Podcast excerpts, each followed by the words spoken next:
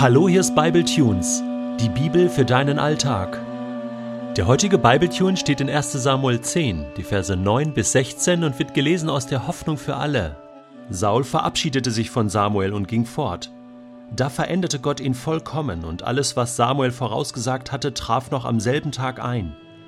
Als Saul und sein Knecht schließlich nach Gibea kamen, begegnete ihnen die Gruppe von Propheten. Da kam der Geist Gottes über Saul, so dass er wie in Ekstase geriet und mit ihnen Prophezeiungen aussprach. Als ihn einige Leute, die ihn von klein auf kannten, in diesem Zustand sahen, fragten sie einander ganz erstaunt, was ist denn mit Saul los? Gehört er auch zu den Propheten? Einer der Herumstehenden antwortete, Ach, von denen weiß man ja nicht einmal, wer ihr Vater ist. So entstand die Redensart, gehört Saul auch zu den Propheten? Als Sauls Ekstase vorüber war, stieg er zum Altar auf den Hügel hinauf. Wo seid ihr gewesen? fragte Sauls Onkel, als er ihn und seinen Knecht kommen sah. Wir waren auf der Suche nach den weggelaufenen Eselinnen, antwortete Saul. Und als wir sie nirgends finden konnten, gingen wir zu Samuel, um ihn zu fragen. Was hat er euch denn gesagt? wollte der Onkel wissen. Nun, er teilte uns mit, dass die Esel inzwischen gefunden sind, antwortete Saul nur. Er erwähnte nicht, dass Samuel mit ihm über das Königtum gesprochen hatte. Stell dir vor, was passieren würde, wenn du dich Gott komplett zur Verfügung stellen würdest, wenn du sagen würdest, hier bin ich Gott, gebrauche mich, hier bin ich Gott, verändere mich, hier bin ich Gott, sende mich, gib mir einen Auftrag in dieser Welt, stell dir vor, was dann passieren würde. Was passiert, wenn der Geist Gottes über einen Menschen kommt, wenn ein Mensch vom Geist Gottes ergriffen wird, erfüllt wird, das können wir in der Apostelgeschichte lesen.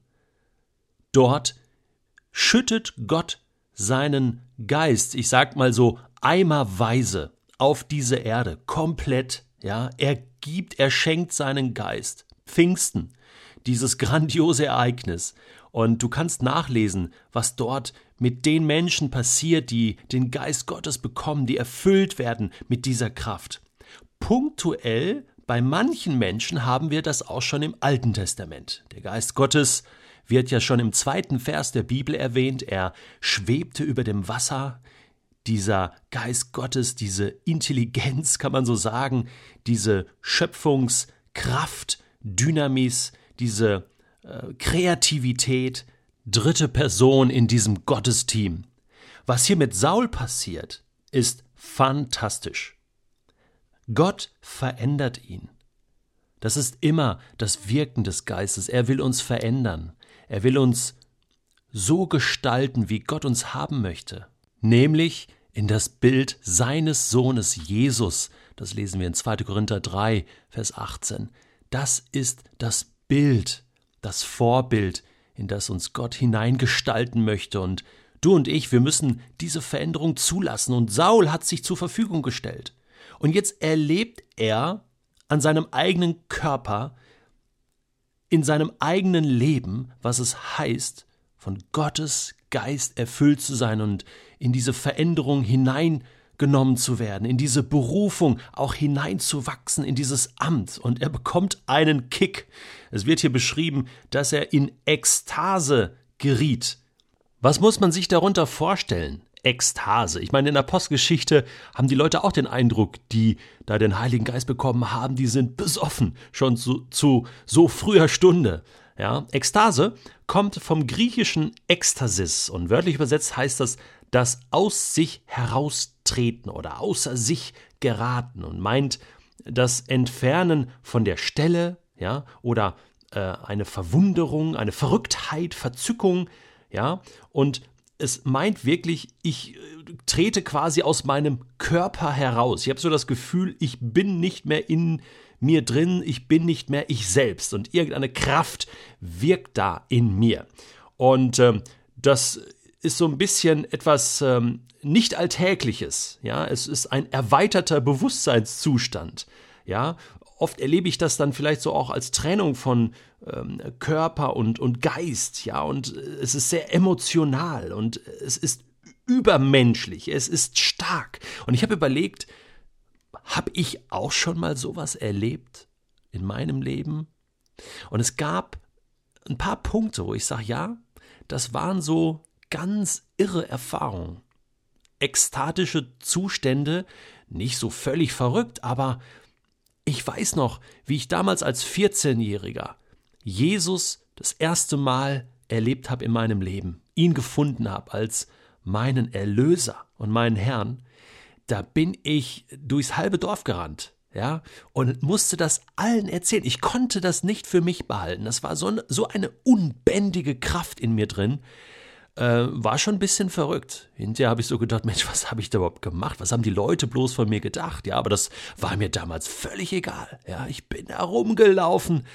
Äh, das war stark. Und dann hatte ich nochmal im Theologiestudium, ähm, als ich studiert habe, ich habe die Bibel gelesen, Römerbrief und war ganz alleine in meinem Studierzimmer und hatte eine Erkenntnis über das Heil, was Gott mir schenkt. Und die war so tief, dass ich geheult habe vor Glück.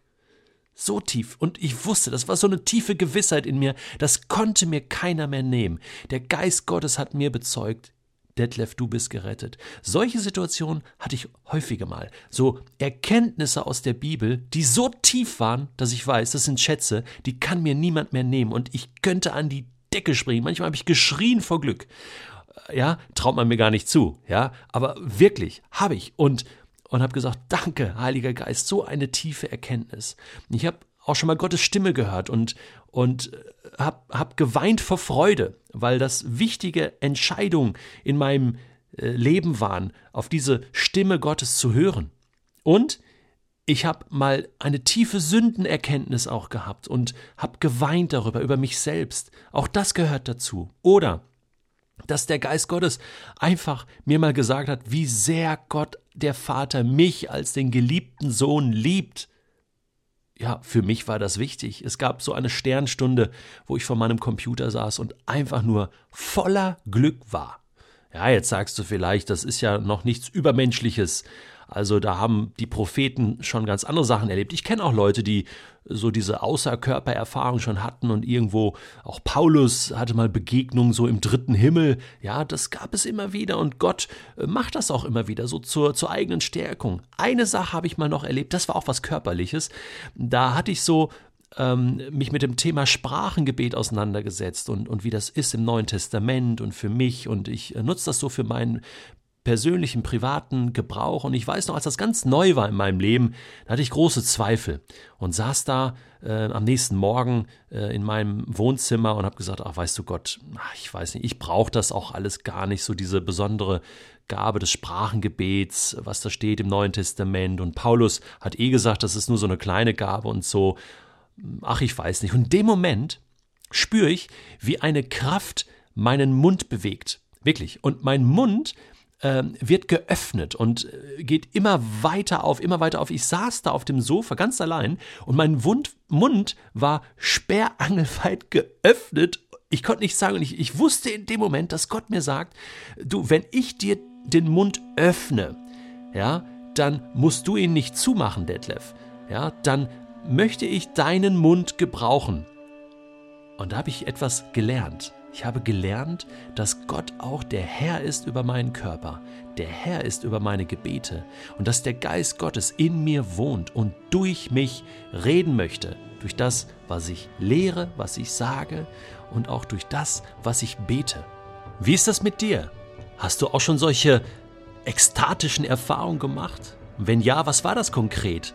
Erinnere dich mal daran und das, das stärkt dich, das baut dich wieder auf. Und wenn nicht, dann darfst du beten, Heiliger Geist, erfülle mich ganz und gebrauche du mich. Das ist das beste Gebet, was du heute beten kannst.